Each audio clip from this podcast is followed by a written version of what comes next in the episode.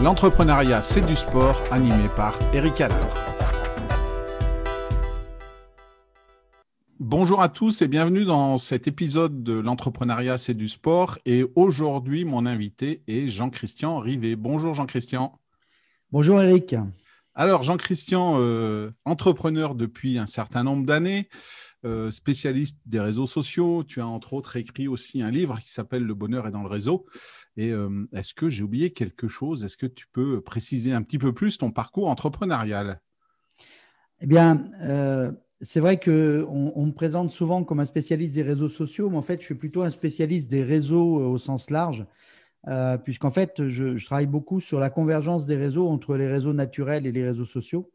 Parce que pour moi, il n'y a pas de réseau numérique s'il n'y a pas de réseau naturel, s'il n'y a pas de réseau physique. Alors c'est vrai qu'on est dans une période où euh, on se rencontre un petit peu moins physiquement, mais il n'empêche quand même qu'effectivement, on a, on, a, euh, on a besoin de, travailler en réseau. C'est pour ça que mon livre Le bonheur est dans le réseau reprend ce thème-là. Alors, tu dis que ça fait déjà quelques années, effectivement. On est en 2021 et c'est donc ma 20e année d'entrepreneuriat. Eh ben, écoute, euh, félicitations euh, Jean-Christian et, merci d'avoir accepté mon invitation. Et euh, comme tu le sais, ce, podcast fait le lien entre l'entrepreneuriat et le, monde sportif et, voir un peu qu'est-ce qu'on peut retrouver dans l'un et dans l'autre. Et ma première question, ça va être si, si tu avais, été si avais été le meilleur du monde dans un sport, alors que ce soit un sport de, olympique, hein, d'été ou d'hiver ou un autre sport, quel sport aurais-tu choisi?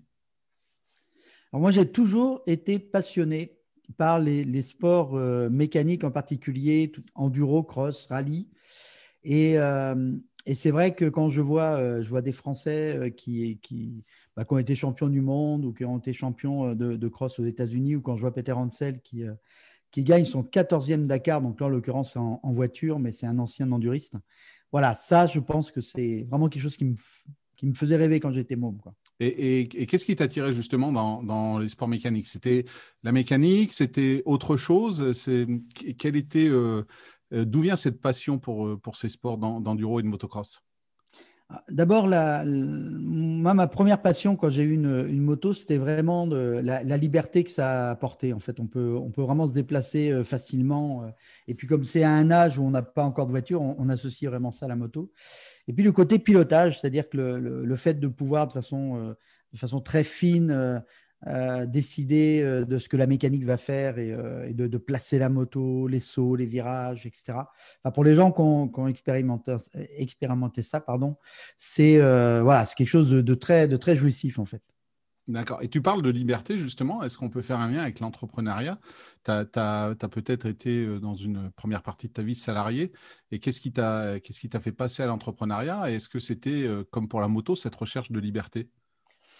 Oui, alors non seulement ça fait 20 ans cette année, mais en plus cette année, euh, j'aurais passé plus de vie, plus de temps dans ma vie professionnelle en tant qu'entrepreneur qu'en tant que salarié, puisque j'ai passé 18 ans dans, une vie salariée et après effectivement entrepreneur. Oui, la liberté, c'est sûr que c'est ce que j'aime aussi quand on, regarde des sportifs de haut niveau, c'est le fait d'avoir un, objectif, de, tailler la route. De, euh, on a besoin d'être entouré parce qu'on a toujours besoin d'avoir des gens qui, vont pouvoir nous épauler, nous aider, mais, en même temps, euh, voilà, on surpasse en permanence, on apprend des nouvelles choses. Euh, et, moi, tu vois, depuis 20 ans, si, je dois retenir quelque chose, c'est ça. C'est un complexe de l'imposteur qui, m'a fait passer mon temps à, apprendre des choses nouvelles et, à changer et à évoluer. Et donc, c'est vrai que je, pense, je n'ai jamais été sportif de haut niveau, mais je pense que dans le sport, c'est pareil. On n'en a jamais assez de progresser. C'est ça, en fait. Si on ne progresse pas, on fait du surplace et les autres, s'ils progressent, ils nous dépassent. Tu, parlais également euh, du fait de, conduire une moto, de choisir tes trajectoires. Bah, je suppose qu'être entrepreneur, pour toi, c'est aussi un peu ça. C'est-à-dire qu'on a tous des projets en tant qu'entrepreneur et, euh, ben, on parlait de liberté, mais il y a aussi ça, c'est je décide de ce que je fais. Je pense que c'est une des raisons pour lesquelles l'entrepreneuriat, euh, peut-être de ton côté, t'a attiré. Bah, surtout que je suis entrepreneur euh, dans le monde du, digital, hein, puisque mon cabinet s'appelle Net Stratège et en fait, je, travaille sur la stratégie digitale depuis 2001. Donc là, je te laisse imaginer, en 2001, euh, on essayait de convaincre les gens de se connecter à Internet. Après, d'avoir un site web, après d'avoir euh, un email par collaborateur, après de passer au mobile, après de passer aux réseaux sociaux. Et donc, effectivement, on est en permanence, en permanence en train de, se réinventer, de changer son modèle économique, de changer la façon dont on, entre guillemets, s'entraîne. les compétitions ne sont pas toutes au même endroit. c'est vraiment assez proche du sport, l'entrepreneuriat, pour ça, justement, parce que c'est une multitude de choix. Euh, et là, tu vois, avec ce, qu'on a vécu euh, ces derniers mois, ce qu'on est en train de vivre depuis quelques mois, là aussi, on réinvente encore nos, modèles économiques avec le, Covid, qui fait que euh, voilà, qu'il faut, qu'il faut être extrêmement, extrêmement agile.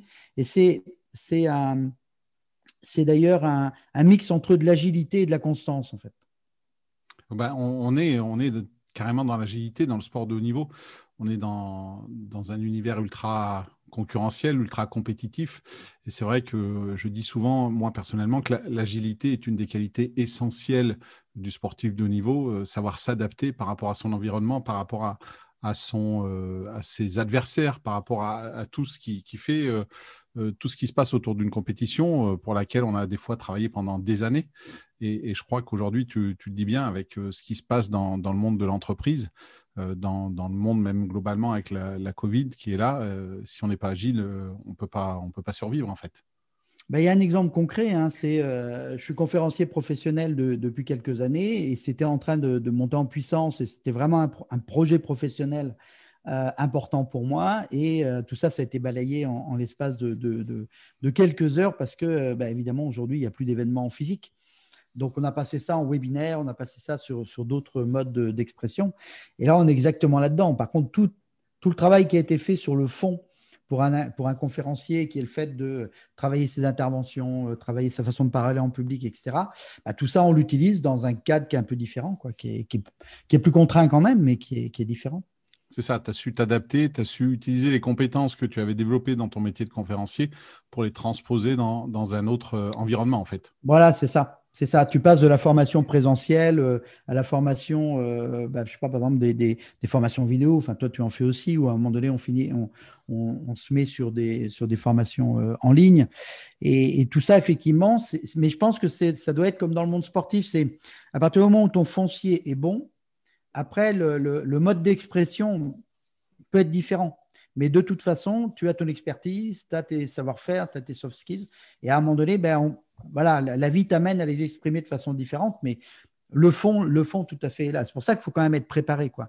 J'ai, d'ailleurs, là, pour cette année, j'avais, euh, j'avais repris une citation sur ma carte de vœux, qui était une citation de Henry Lewis qui disait L'art de vivre consiste en un subtil mélange entre lâcher prise et tenir bon. Et pour moi, c'est exactement la philosophie dans laquelle je suis depuis un an. D'accord, merci Jean-Christian. On a parlé d'un sport, un sport mécanique, euh, maintenant un sportif. Est-ce qu'il y a un sportif qui, toi, euh, t'inspire ou, t'a inspiré une époque? Il y en a pas mal, hein, parce qu'on a des. Enfin, je vais rester sur le sport mécanique, c'est celui que je connais le mieux. Il y a, beaucoup de bons pilotes qui, euh, français d'ailleurs ou pas, qui, ont, qui, ont, des carrières exceptionnelles. Moi, celui que j'admire vraiment, je crois, le plus, c'est Stéphane Peter Hansel sur la durée c'est-à-dire c'est quelqu'un avec qui, euh, entre guillemets, j'ai démarré l'enduro. On était sur les mêmes pistes de, championnat de France d'enduro, mais évidemment pas au même niveau. Hein. Et, mais en revanche, c'était quelqu'un qui avait déjà, euh, qui avait déjà des, évidemment les qualités de pilotage, mais qui était déjà un hyper professionnel, qui, il y a 30 ans, était déjà capable de, euh, de, de, négocier avec ses sponsors. C'était un businessman, c'est quelqu'un qui avait un mental, euh, un mental en béton et qui, après, s'est mis au Dakar, a gagné 6 Dakar en moto, a vient de gagner cette année son huitième Dakar en voiture. Et moi, ce que j'admire, c'est euh, cette espèce de longévité qui fait que tu restes un sportif de haut niveau dans ta tête, tu es un gagnant. Après, j'imagine qu'évidemment, son corps, c'est plus le même qu'il y a 30 ans, mais, euh, mais il a été capable d'adapter, euh, de, de, s'adapter et de suivre. On a la même chose avec Federer, on a la même chose. Euh, voilà. Alors, c'est peut-être parce que je suis âgé que je suis admiratif des gens qui durent.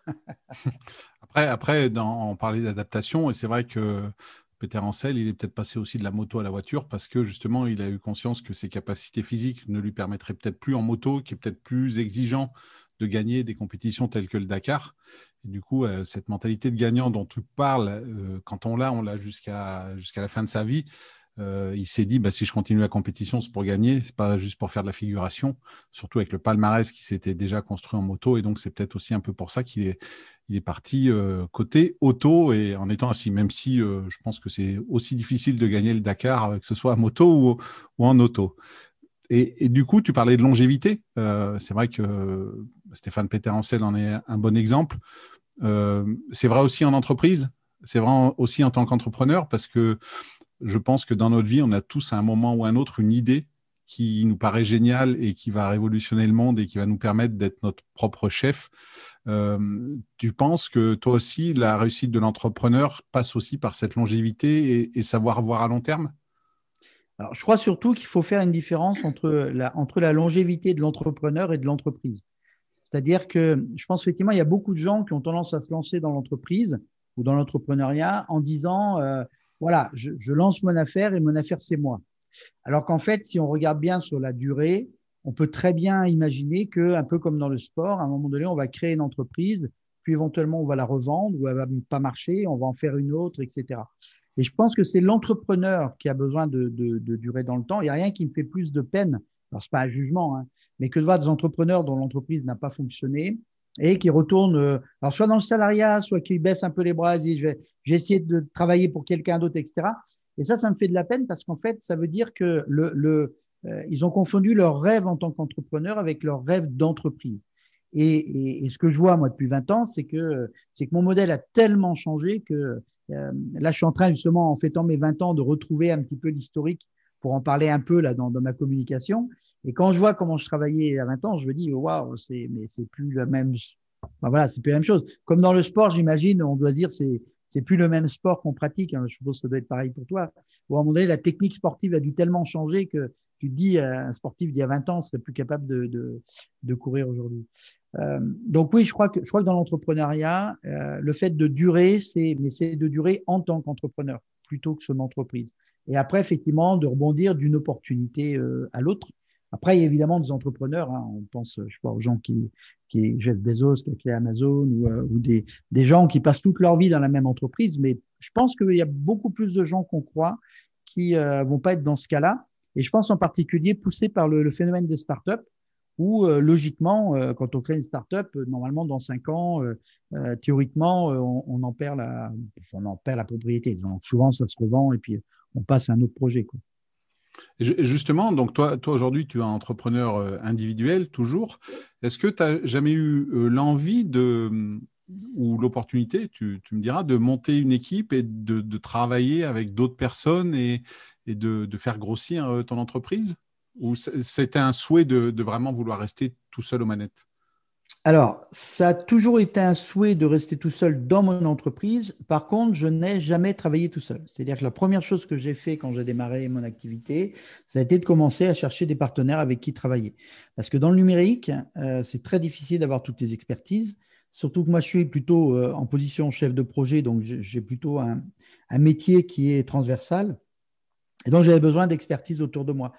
Donc, en fait, je n'ai jamais fait grandir l'entreprise, mais par contre, mon, champ d'intervention, il repose sur euh, une quinzaine d'autres compétences. Euh, donc en fait, je travaille en, vraiment en entreprise en réseau. Donc euh, voilà, et c'est vraiment un choix, effectivement. Parce que dans le numérique, il y a aussi un risque quand, quand on fait grandir son entreprise avec des salariés. J'ai beaucoup d'agences qui ont vécu ça. Euh, les expertises ayant tendance à, évoluer et à changer, d'avoir parfois des, bah, des, castings difficiles à faire, parce que quelqu'un qui pouvait être expert, je sais pas, euh, il y a 10 ans expert en Flash, bah, il a intérêt à se réinventer, parce que Flash n'existe plus, par exemple, hein, pour les, les, gens qui connaissent ces technos. Donc voilà, donc c'est vrai qu'en observant ça, je me suis dit que ça serait peut-être enfin, plus efficace pour moi de, de, de travailler en entreprise étendue, en entreprise en réseau ce que tu as mis en pratique d'ailleurs, puisque euh, tu, as, tu as monté un réseau d'entrepreneurs individuels qui s'appelle Plus Agile euh, il y a 5-6 ans de mémoire. Oui, 2014. Et donc, tu, peux nous, nous, expliquer un petit peu euh, pourquoi tu, tu, as eu cette idée? En fait, l'idée, elle est venue d'un client, parce que je travaillais donc avec d'autres gens, et un client chez qui on était en train d'intervenir, on était cinq. Et un jour, il vient me voir, il me dit Jean-Christian, j'ai l'impression que je suis toujours en train de répéter la même chose à chacun d'entre vous, puisque vous intervenez sur des champs différents. Il y avait quelqu'un en relation presse, il y avait quelqu'un en stratégie de marque, Il y avait moi qui étais sur la partie, sur la partie réseau. Il y avait quelqu'un d'autre qui, intervenait sur la partie graphique, etc. Et, et, il me dit, j'ai l'impression que chez vous, la main droite, c'est pas ce que fait la main gauche. Alors, comme c'était quand même un client sur lequel on avait un peu plus de 50 000 euros d'intervention par an, euh, je me suis dit effectivement, ce serait peut-être le coup qu'on se pose des questions de mieux collaborer entre nous. Et donc, j'ai réuni euh, comme ça une quinzaine de personnes avec qui je travaillais et on a décidé de, monter dans un premier temps un petit groupe de travail plus collaboratif qui est devenu un réseau euh, plus agile, une association dans laquelle on est une vingtaine aujourd'hui. Ce qui te permet donc, comme tu le disais, de, travailler toujours en réseau, en équipe, en restant entrepreneur individuel, comme tu nous l'expliquais il, y a quelques instants. Oui, voilà. L'idée, c'est que euh, souvent, on a tendance, euh, c'est peut-être ce qui arrive à certains des auditeurs là, on a tendance à, travailler sur de la recommandation, c'est-à-dire de dire à quelqu'un, bah, tiens, appelle machin de ma part. Euh, tu as besoin d'un coach, bah, appelle Eric, il va pouvoir coacher tes managers. Et, mais ça, finalement, c'est le premier degré, parce que très rapidement, on a besoin aussi de collaborer, parce que parfois, on a besoin d'être ensemble sur le terrain chez le client. Et la suite logique de ça, c'est de co-construire, c'est de se dire, bah, puisqu'on travaille bien ensemble chez le client, et si on construisait une offre ensemble? Voire même après, ça c'est le cas avec Plus Agile, et si on co-développait, c'est-à-dire si on faisait aussi de la communication, si à un moment donné on, prenait une bannière sur laquelle on allait pouvoir euh, euh, développer nos business. Voilà. Donc c'est simplement une suite logique. Hein. Quelqu'un qui travaille vraiment en réseau, euh, à un moment donné, il sent qu'il a besoin de collaborer, de co-construire et de co-développer. On, a parlé d'un sport, donc l'enduro, le motocross pour toi, d'un sportif, euh, Stéphane Peter Hansel. Aujourd'hui, maintenant, j'aimerais aller sur euh, un niveau un peu plus haut en, termes de, manager ou d'entraîneur sportif que tu connais, lequel, dans sa manière de gérer, de manager un projet, une équipe, t'inspirerait le plus tel que toi, tu pourrais le faire au sein du réseau plus agile que, que tu as construit? Est-ce que tu as un nom en tête d'un manager ou d'un entraîneur qui, qui te plairait, qui t'inspire? Alors, il y a quelqu'un qui s'appelle Roger De Coster, qui a été euh, cinq fois champion du monde. C'est un Belge et qui est aux États-Unis depuis, euh, depuis 40 euh, ans maintenant. Et qui, en fait, est devenu team manager. Aujourd'hui, team manager de la plus grosse équipe de, de, cross du monde, hein, qui est KTM, KTM Husqvarna Gas Et en fait, ce gars-là, ce qui est intéressant dans son parcours, c'est qu'il a, il a été manager des plus grandes années de Honda, de Suzuki, de KTM. Et en fait, ce gars-là, il est euh, resté en relation avec tout le monde. C'est-à-dire qu'il a euh, construit un réseau qui est vraiment, euh, qui dépasse les teams dans lesquels il est. il est toujours en contact avec d'anciens avec d'anciens pilotes. Il a par exemple, c'est lui qui a coaché euh, euh, Jean-Michel Bell, qui était le premier Français à gagner aux États-Unis. Euh, voilà, ils sont restés potes. Il, a fait venir énormément d'Européens, comme lui, les Belges d'origine, de, a fait venir énormément d'Européens pour se tester aux États-Unis, puisque c'est le plus grand, enfin, le Supercross aux États-Unis, c'est c'est l'équivalent de la NBA quoi pour le basket. Donc voilà.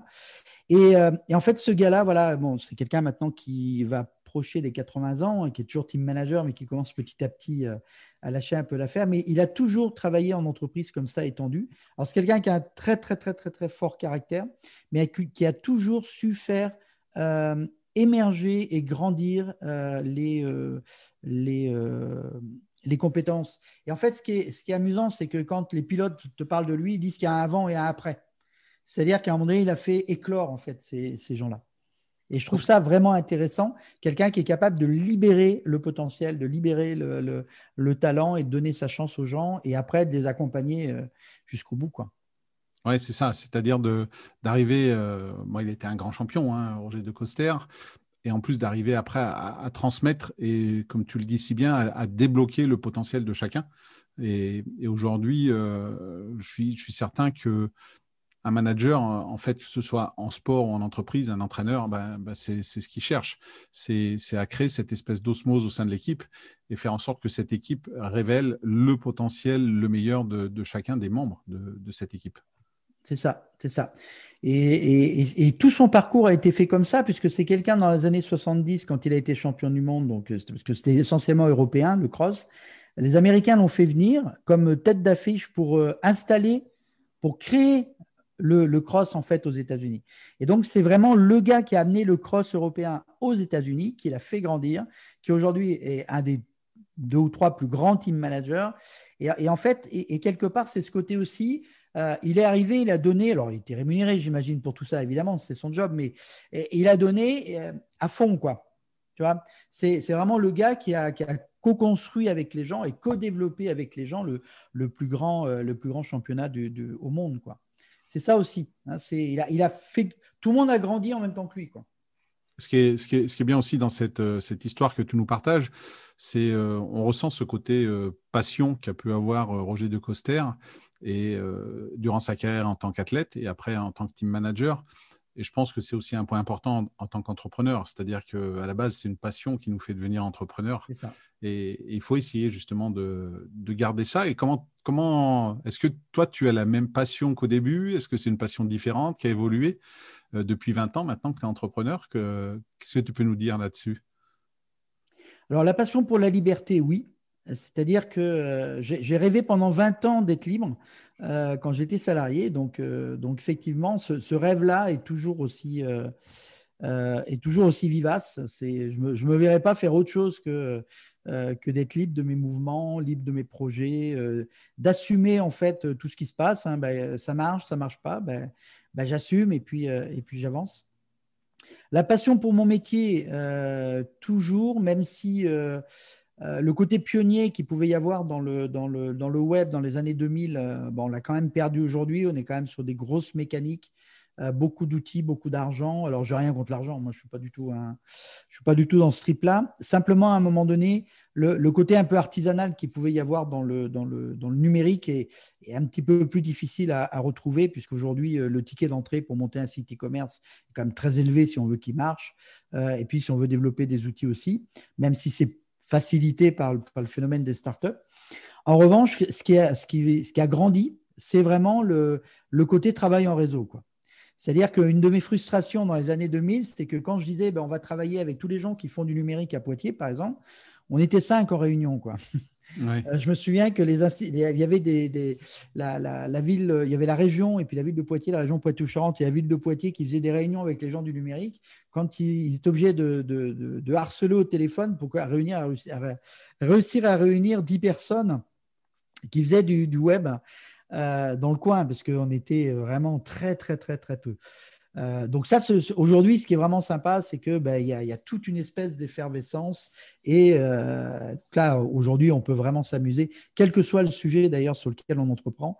On peut travailler. Enfin, j'ai par exemple un nouveau réseau là qui est, en train de naître, qui s'appelle Jouer collectif, autour des gens qui me suivent en webinaire et en masterclass. C'est en train de devenir une communauté avec des gens de plein plein de métiers, des gens des RH et tout ça. Et c'est pareil. Donc là, c'est pas formalisé comme comme l'association plus agile. C'est pas du tout le même but. Mais par contre, euh, bah, on, grandit ensemble et c'est vraiment de la régalade. Quoi. Donc ça, oui, cette passion, par contre, du travail en réseau, c'est là, il n'y a aucun doute que ça, ça grandit et je pense que ça m'habitera jusqu'au bout. c'est ce qu'on disait au début, euh, tu as su euh, t'adapter et évoluer avec la pratique. C'est vrai que ce, ce, côté un petit peu explorateur des débuts du web, on l'a plus aujourd'hui, mais on trouve d'autres choses comme le côté réseau. Une dernière question, euh, Jean-Christian. Euh, on a parlé de, sport depuis euh, le début de cet épisode. Est-ce qu'il y a une qualité que tu identifies aux sportifs de haut niveau que tu n'as pas et que tu aimerais avoir? Que je n'ai pas et que j'aimerais avoir. Je pense quand même que ces gens-là sont des gens qui ont une certaine autodiscipline. Et moi, en fait, j'ai une grosse force de travail. J'arrive à produire beaucoup de choses. Mais par moment, quand un truc euh, me passionne un peu moins, je passe à autre chose. Alors que je pense que les sportifs, même quand c'est difficile sur quelque chose, ils vont continuer euh, quand même de le faire. Euh, alors, je, fais quand même, je mets un petit bémol à ce que je dis, puisque j'ai quand même un, coach en la personne de Eric Allard qui me permet de travailler là-dessus et qui m'a par exemple euh, amené euh, à aller à la fin de mon livre. Mais c'est typiquement le genre de projet où euh, à un moment donné, ça m'amusait plus et j'aurais été capable de mettre ça dans un tiroir et de le laisser tomber. Et, et ça, c'est vraiment le côté que j'admire chez les sportifs. C'est on sent que même quand c'est dur, je pense en particulier par exemple aux gens qui font du cyclisme, euh, on reste pas dans, le col, quoi. On va jusqu'en haut du col et on va jusqu'à l'arrivée. Et je ne sais pas si ça, ça serait aussi naturel que ça chez moi, mais avec un peu de coaching, ça, ça se travaille. du coup, c'est quelque chose qui, cette autodiscipline, qui, pourrait te permettre de, de toi aussi, comme un, cycliste qui arrive en haut du col, de, toi de développer encore plus ton entreprise d'une meilleure manière? Oui, parce que, je pense que quand il y a cette autodiscipline, en fait, on, on rajoute des couches petit à petit, euh, un petit peu comme on rajoute une espèce de carapace qui fait qu'à un moment donné, euh, comment dire, ça devient beaucoup plus solide. Alors que si on fait quand c'est difficile, on laisse un peu, puis on passe à autre chose, etc., en fait, on est toujours quelque part en fragilité. Alors, je sais que c'est aussi, euh, aussi lié à, une envie de créativité, etc. Hein. C'est aussi, je pense, une question de personnalité aussi. Quoi. Mais oui, je pense qu'à un moment donné, je, je, me suis senti un peu, un peu léger sur des choses parce que je me disais, tu serais allé un petit peu plus loin, euh, tu aurais cette espèce de, peut-être de, alors je sais pas si c'est une carapace, parce que carapace, ça me paraît un peu négatif, mais cette espèce de blindage qui fait que tu, tu, tailles la route. Quoi. Et c'est par exemple ce que j'ai retrouvé chez certains conférenciers, par exemple, qui euh, sont vraiment des, euh, ce que j'appelle des bulldozers au niveau business. Quoi. D'accord. Et, qui, et ça, c'est voilà, c'est quelque chose, je pense, qu'on doit retrouver euh, je sais pas, je pense à Teddy Riner par exemple, quoi. Euh, je veux dire, je, pense que quand il arrive, rien que le fait qu'il arrive, les gens ont peur, quoi. ah ben certains, certains, je pense. Certains. bon, il y a bien avoir un à un moment donné qui a, moins eu peur. Voilà, toi, toi et moi, je pense que si on se retrouvait sur le tatami avec Teddy, bon, on se poserait deux trois questions. Euh, d'ailleurs, il a un bel objectif qui approche dans, pas longtemps avec les, les JO de, de, cet été normalement. Euh, justement, en parlant d'objectifs, euh, c'est quoi là ton futur proche, Jean-Christian, tes prochains objectifs? Tu peux nous en dire un peu plus, juste pour conclure? Alors les objectifs, je dirais plutôt les envies. Les envies aujourd'hui, c'est vraiment d'arriver à mixer tout ce qu'on a appris en, présentiel et en distanciel ces derniers mois pour avoir quelque chose qui, soit beaucoup plus fluide quand, quand, je suis auprès de mes clients en termes d'objectifs, c'est, euh, vu mon grand âge, euh, de devenir, alors je voulais devenir un conférencier euh, et, à terme ne plus faire que des conférences parce que c'est quelque chose qui, qui, me plaît. J'espère que cet objectif-là, on pourra le retrouver quand on aura le droit de, réunir des gens dans, les salles. Mais ce que, ce que j'espère, c'est de pouvoir faire grandir la, la communauté des gens avec qui, avec qui je travaille et de créer quelque part un, labo des réseaux. Parce que je vois que ça, change vraiment la vie des gens de travailler en réseau et de pouvoir créer à travers toutes ces expériences-là. Euh, alors, je sais que ce n'est pas smart hein, comme, euh, comme objectif, puisqu'il n'y a pas de, temps, euh, ce n'est pas mesurable. Mais pour moi, c'est vraiment ça. C'est vraiment de faire grandir, grandir la, communauté de, mon réseau de façon à ce qu'on on puisse avoir plein de nouvelles idées et, aussi pour faire grandir tout le monde, en fait. Eh bien, écoute, euh, bel objectif, Jean-Christian. On, suivra ça de près. Euh, et puis, ben, écoute, euh, je te remercie pour cet échange. Merci à toi. à, à, très bientôt. Merci à vous, auditeurs.